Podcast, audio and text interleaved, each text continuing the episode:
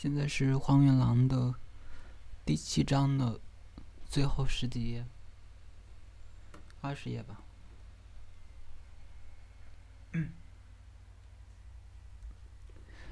我安详的、默默的，又从这充满诱惑、罪孽纠葛的、没有尽头的河流中漂浮上来。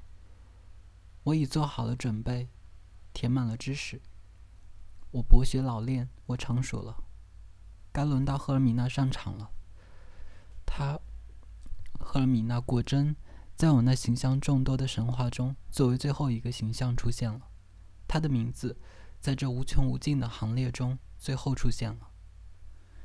但与此同时，我恢复了知觉，结束了爱情童话，因为我不愿在魔镜的微光中与他相遇。属于他的不是我的棋局中的一个棋子，而是整个哈利。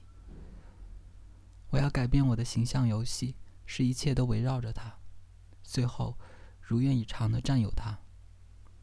洪流把我冲到岸边，我又站在剧院的沉默不语的包厢走廊里。现在做什么呢？我伸手到口袋里摸那些棋子，然而这种摆棋子的欲望很快又淡漠消失了。我周围是无穷无尽的门、牌子、魔镜的世界。我漫不经心地看了一下离我最近的一块牌子，不禁打了个寒战。上面赫然写着：“怎样由爱而杀人。”我脑海中闪出一幅记忆中的图画，图画飞速地抖动着，瞬息即逝。赫尔米娜坐在一家饭馆的桌旁，突然停下刀叉，滔滔不绝地弹起来。他眼睛里闪着严肃的、可怕的神情，对我说：“他只有让我亲手杀死，才能使我爱他。”一个恐惧与黑暗的巨浪向我心头袭来，突然，一切又在我眼前涌现。蓦地，我内心深处又感到痛苦和茫然。我绝望地把手伸进口袋，想取出棋子，变点魔法，改变一下我棋盘的摆法。可是，口袋里已经没有一个棋子，我掏出来的是一把刀。我吓得要死，在走廊里跑出来，经过一道门，突然来到大镜子前，向镜子里看去，镜子里是一只漂亮的大狼。大狼，好吧，跟我一样高，安静的站着，一双不安的眼睛射出羞怯的目光。他那炯炯有神的眼睛看着我，咧嘴一笑，露出血红的石头，露出血红的舌头。帕博罗在哪里？赫尔米娜在哪里？那位对人体的结构讲得头头是道的聪 聪明人到哪里去了？我又朝镜子里看了一眼，我刚才是疯了。高大的镜子里根本没有狼在吐舌头。镜子里映出的是我，是哈利，脸是灰色的，被一切游戏所遗弃，被所有的罪孽折磨得精疲力尽，脸色苍白的可怕。然而终究还是个人，是可以与之说话的人。哈利，我说：“你在这里做什么？”“不做什么。”镜子里的那位说：“我只是等待而已，我在等死。”“死在哪里？”他来了，那位说。这时，我听见从剧院内部的空房间里传来乐声，这音乐既优美又可怕。这是弹簧中为石头客人的登场而伴奏的音乐。那冰冷的声音来自彼岸，来自不朽者。它可怕的透过幽暗的房子传了过来。莫扎特，我想到，用这喊声呼唤出我内心生活中最可爱。最高尚的图画。这时，在我身后响起一阵笑声，一阵爽朗而又冷冰冰的笑声。这笑声来自人不知道的彼岸，来自受苦受难的、充满神圣幽默的彼岸。听见这笑声，我全身都凉透了，同时又感到幸福。我转过身，莫扎特向我走来，他笑着从我身旁走过，慢悠悠地走向一道包厢门。他神态自若。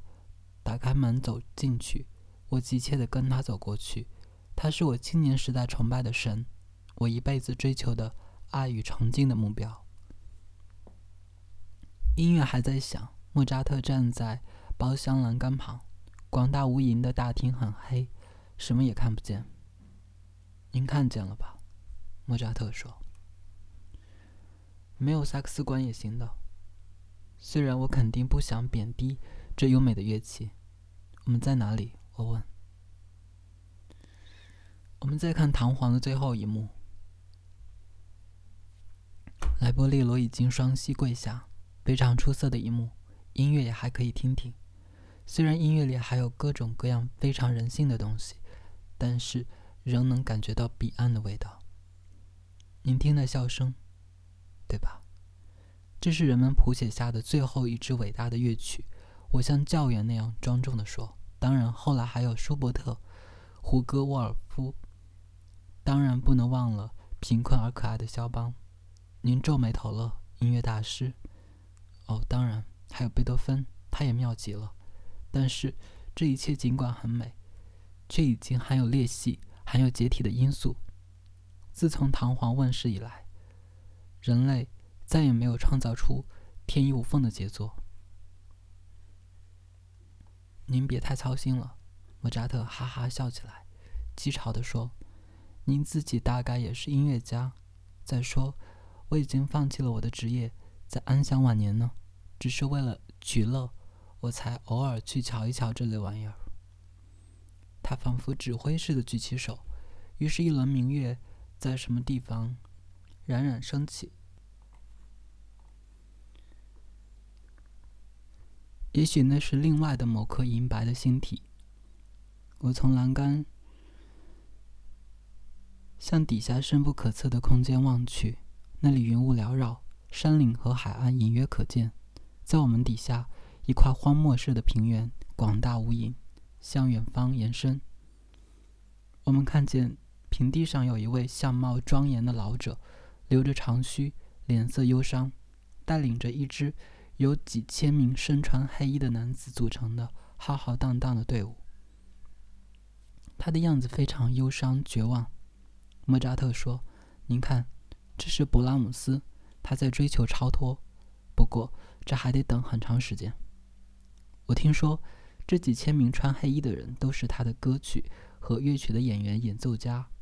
按照神的裁决，他们在总乐谱中是多余的。曲子谱得太臃肿，材料浪费的太多了。”莫扎特点头说。接着，我们又看见理查德·瓦格纳。在带领另一支浩浩荡荡的队伍行进，我们感觉到那几千名疲乏的人怎样拉住他，把他吸收进队伍。我们看到他也迈着疲乏的步伐，缓慢地走着。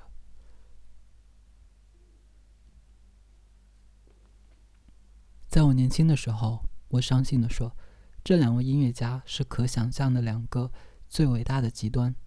莫扎特笑了。是的，向来如此。从远处看，这一类对立物通常都越来越相似。况且臃肿，也不是瓦格纳和布拉姆斯个人的错误，那是他们那个时代的错误。怎么说？难道他们要为此而付出如此深重的代价？我指责似的喊道。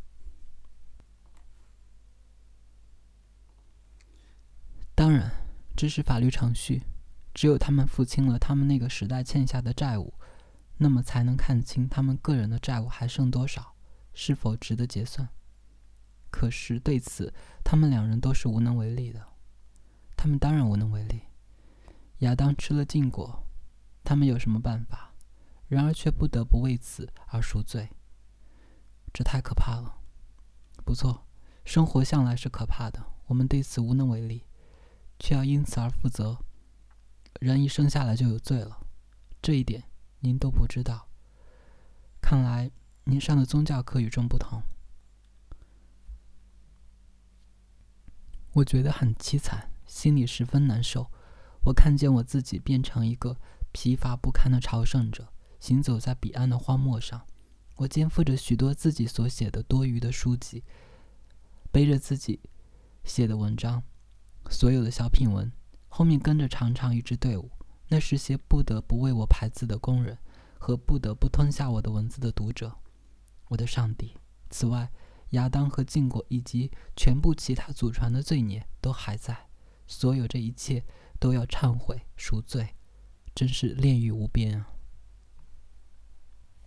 这些罪孽都赎完了，才提出这个问题：是否还存在个人的自己的东西？我的行为及其后果，是否只是海洋上空洞的泡沫，只是历史长河中毫无意义的游戏？莫扎特看见我沮丧的脸，大笑起来。他笑得在空中翻起跟斗，用脚打出颤音，同时他对我喊道：“嗨，我的年轻人，难道舌头在咬你？”肺在拧你，你在想你的读者，狼吞虎咽的人，可怜的大吃大喝的人，想你的排字工人，异教徒，该死的教唆犯，霍霍磨刀的人，这真可笑！你这条龙，使人大笑，让人笑破肚子，笑得尿裤子。你这颗虔诚的心，你满身涂上黑油墨，充满心灵的痛苦，我捐给你一支蜡烛。让你开开心，叽叽喳喳，唠唠叨叨，骚骚扰扰，闹闹恶作剧，摇摇尾巴，别犹豫，快向前！再见，魔鬼会来抓你，就为你写的东西抓你打你，你写的东西都是剽窃来的，这可太过分了！我怒发冲冠，不能再忧伤了。我抓住莫扎特的辫子，他逃走了，辫子越来越长，仿佛……扫把星的尾巴，我挂在这尾巴的尽头，绕着世界飞快地旋转着。见鬼，这世界真冷！这些不朽者能忍受非常稀薄的冰冷的空气，不过冰冷的空气使人愉快。这是我在失去知觉前的瞬间的感觉，一种又苦又辣的快乐，传遍我的全身。我觉得浑身冰冷，眼前有什么东西。在闪烁发光。我很想像莫扎特那样爽朗的、神秘的狂笑。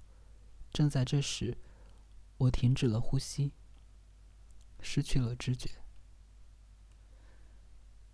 第七章结束了。